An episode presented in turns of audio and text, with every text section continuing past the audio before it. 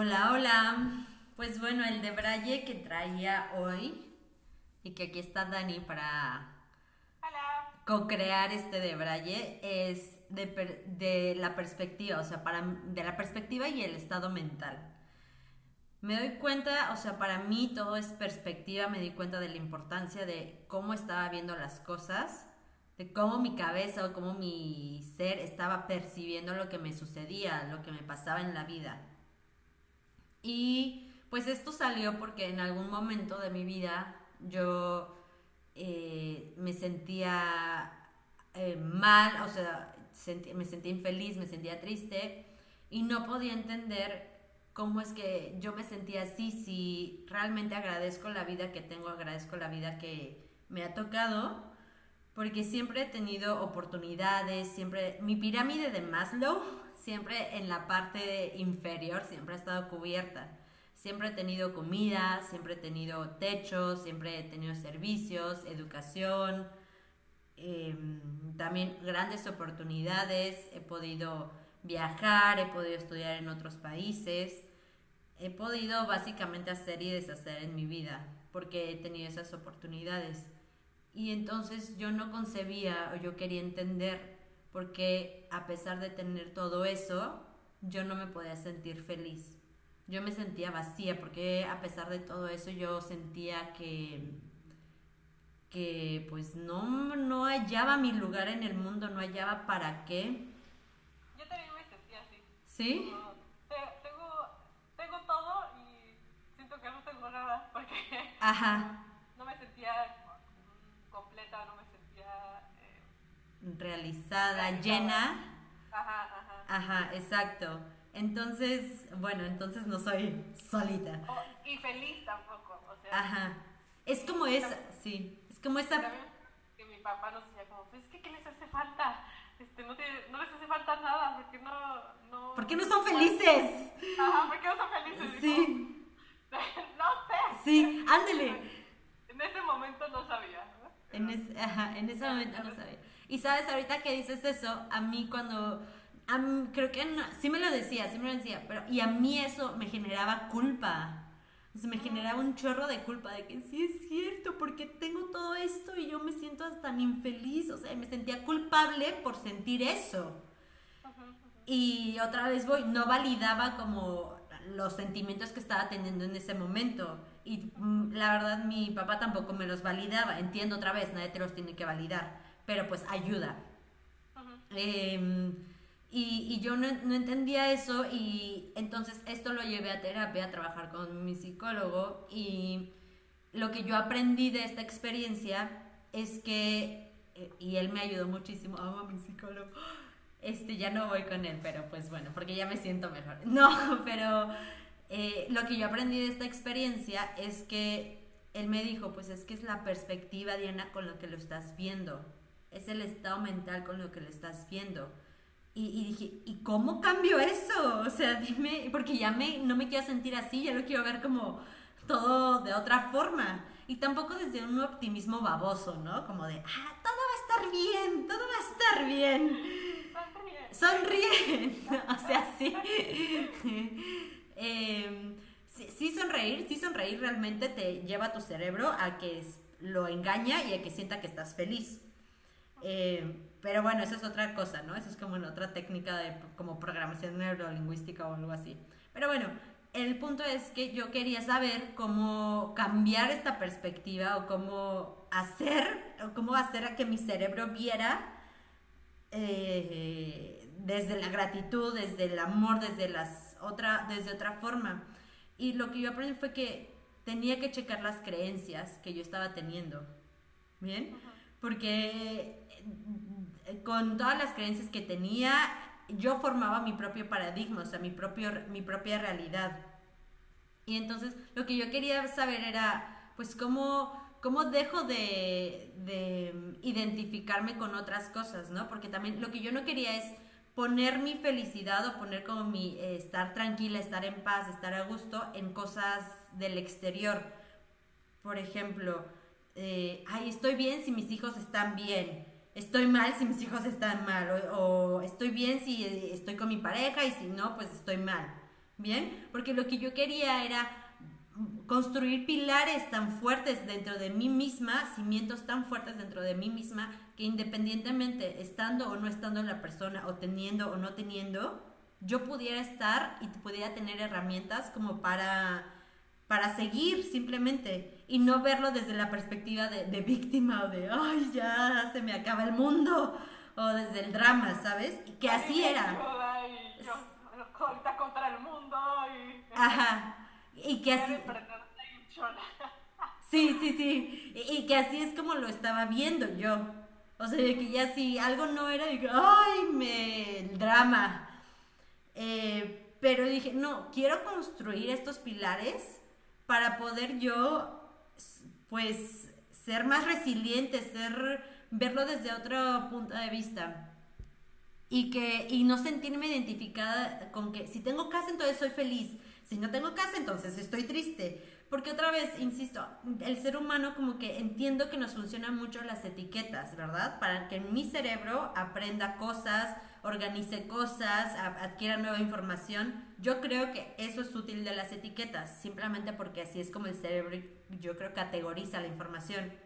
Sí, sí, sí, como que necesita cajitas en donde poner, esto va aquí, esto va aquí, porque como que hay tanta diversidad en el universo que nuestro cerebro no la, no, no la capta entonces, por eso necesita etiquetas para clasificar todo. Como, ok, esto aquí, esto aquí.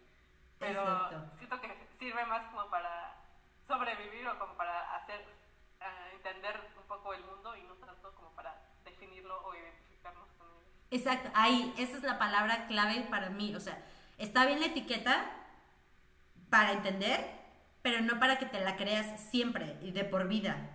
Bien, porque si no, entonces yo soy, em, si hago esto, entonces soy buena, ¿no? Y si hago esta otra cosa, entonces soy mala. Y si hago esto, entonces soy extrovertida. Y si no soy introvertida, pero entonces un extrovertido y un introvertido no puede, como que nos encasillamos. No, un extrovertido eh, es hablar en público y todo. Y si soy introvertida, entonces no puedo hablar nunca en público y como esas etiquetas donde nos volvemos a encasillar. Y otra vez como verlo blanco o negro y nunca es blanco y negro. Entonces, como que yo buscaba esa, eh, esa de dónde sacaba esos cimientos para no sentirme ya identificada con esas cosas. Y que y que entiendo que siempre vamos a ser seres sociales y siempre vamos a estar coexistiendo con los demás pero que mi felicidad o que mi integridad, que mi paz no estuviera ligada a otras cosas. Y una vez le estaba diciendo, creo que a mi mamá y a mi tía, es que nosotros tenemos esta parte, ¿no? De, de etiquetar las cosas. Si me saco la lotería, uy, es algo bueno. Si me chocan, uy, es algo malo. Si mi perrito se muere, ay, es algo malo. Y si me gano un ascenso, uy, es algo bueno. Y las cosas nunca, yo creo que nunca son ni buenas ni malas. O sea, simplemente son... Hay, hay, un libro que se llama Una nueva tierra y, y en cartones. Y justamente eh, una parte habla de eso, que le dice como a un señor que se ganó, la, compró un carro nuevo o algo así, y dice como, qué buena suerte que tienes tu carro nuevo. Y dice como, sí, este, o a, lo mejor sí o a lo mejor no. Y, y luego como que se choca su carro y tiene que estar en el hospital. Como, qué mala suerte que eh, tienes que estar en el hospital. Como, pues sí, a lo mejor sí, a lo mejor no. Y después, creo que, no me acuerdo muy bien, pero era así que algo había pasado, porque su casa se incendiaba o algo así. Y pues, a él no le pasaba nada porque estaba en el hospital. Y decía, qué bueno que estabas en el hospital porque eh, así ya no te pasó eh, nada. Como, pues sí, a lo mejor sí, a lo mejor, a lo mejor no. Como que eh, son cosas que pasan y no, no tenemos por qué o victimizarnos o, congratularnos. Ajá,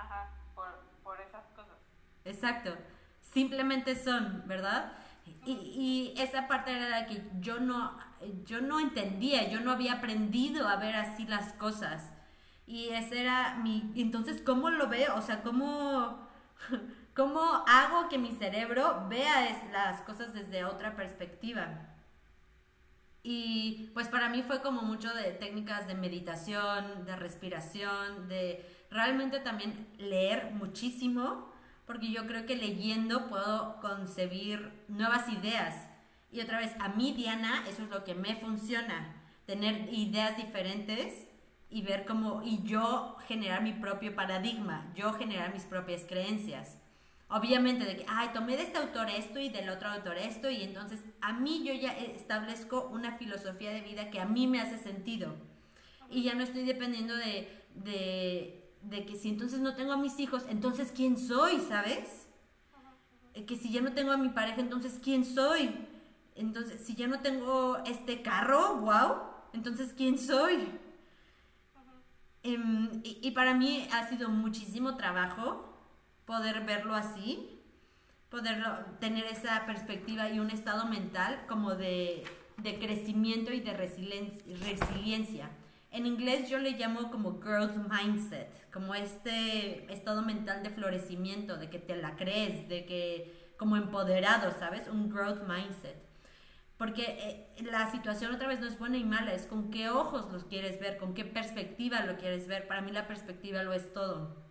Sin embargo, creo que nunca me enseñaron a mí y en general en el sistema educativo creo que no enseñan a ese, ese tipo de pensamiento o a ese tipo de, de gestión emocional.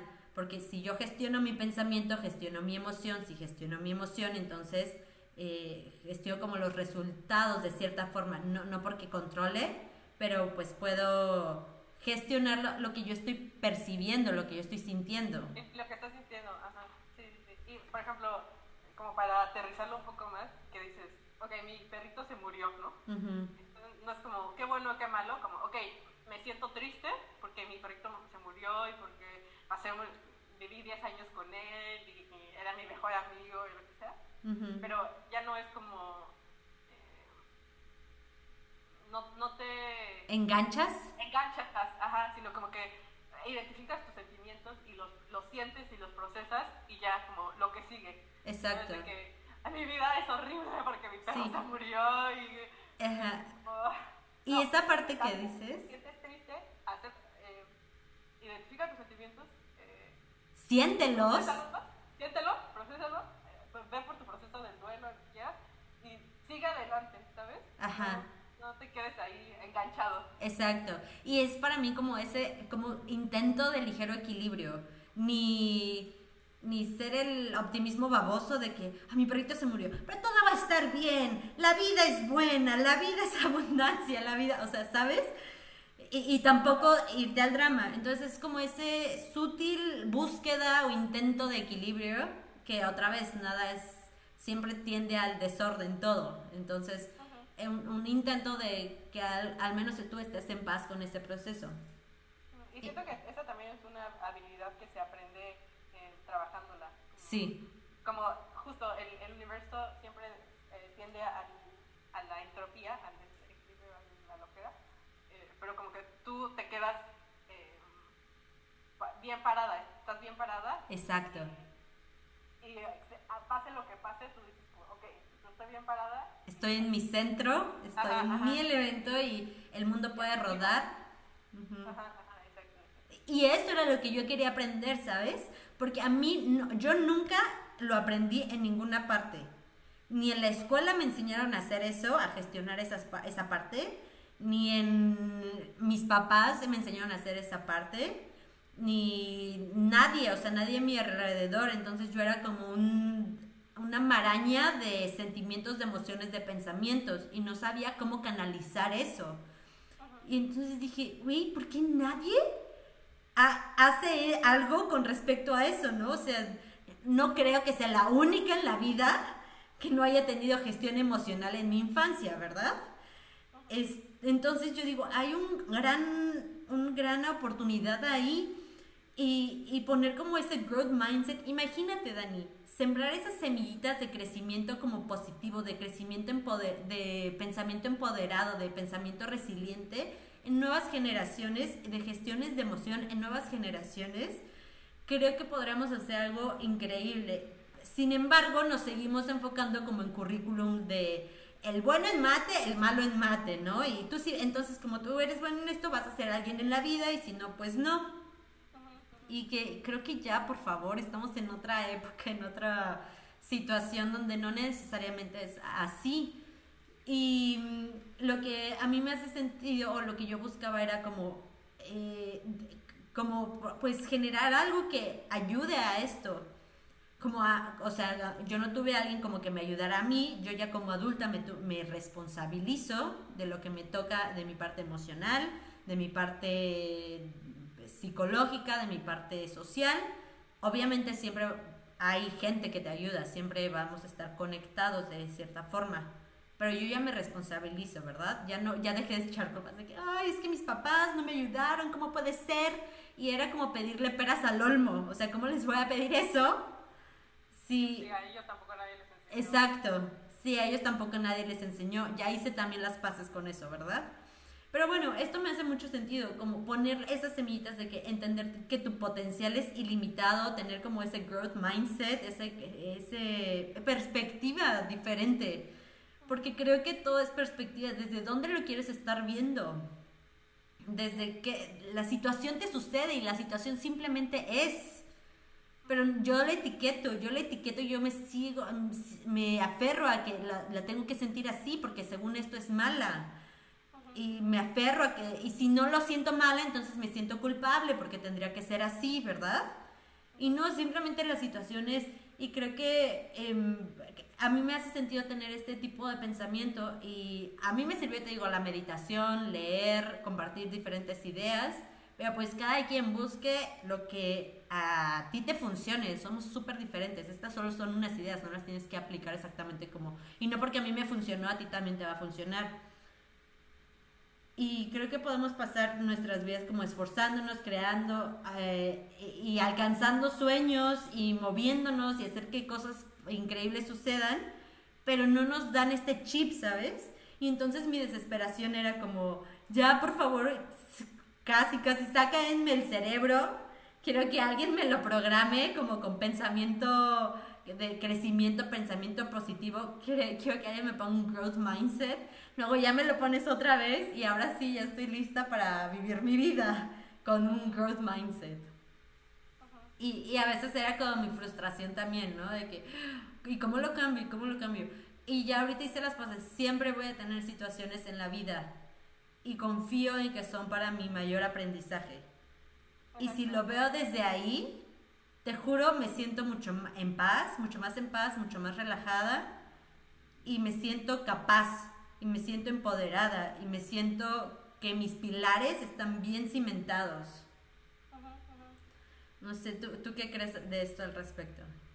Sí, también eh, sí creo que cambia mucho cómo ves la perspectiva de las cosas que te pasan, porque a, mí lo que me pasaba mucho era que me, me victimizaba un buen, me pasó esto ya que, ay, pobrecita de mí, sí. y que, o sea, y, y siento que etiquetar eso eh, o identificarte con, con, esas etiquetas ayuda a, o a mí me, me daba una eh, excusa para victimizarme. Sí. Eh, en vez de decir como, ok, pasó esto, ¿qué puedo hacer? Cómo me estoy sintiendo, ¿qué puedo hacer? proceso mis sentimientos, veo qué puedo hacer para solucionar la situación o para cambiarla. y, o sea, como que no, a darme cuenta que no estoy a la merced de, lo que me pasa o lo que no me pasa, ¿no? Sino, en realidad, como tú dices, tomar la responsabilidad de, de que es tu vida y es tu, es tu responsabilidad eh, ver cómo, cómo le haces o cómo, eh, cómo actúas ante ciertas situaciones. Exacto. Y, como, y si te quieres ver como la víctima, que, ay, pobrecito, porque qué me pasa esto a mí y no sé qué, o eh, si quieres ver como, ok, pasó esto, eh, está, eh, no, no está, voy a decir, iba a decir, está bien. Este, eh, ¿Pasó esto? Ajá. Pasó esto. ¿Es lo que sucede? Ajá. Voy, pues, ¿Qué puedo hacer para solucionarlo? No puedo hacer nada para solucionarlo, entonces ¿para qué me ando preocupando? Exacto, de que, exacto, de que puedes hacer algo en este momento y que esté dentro de tus posibilidades, sí, then do it, hazlo. No puedes hacer nada que, y no está dentro de tus posibilidades, suéltalo suéltalo y confía en que, en que va... Confía que va a estar bien. Ajá, y confía en que va a haber una resolución.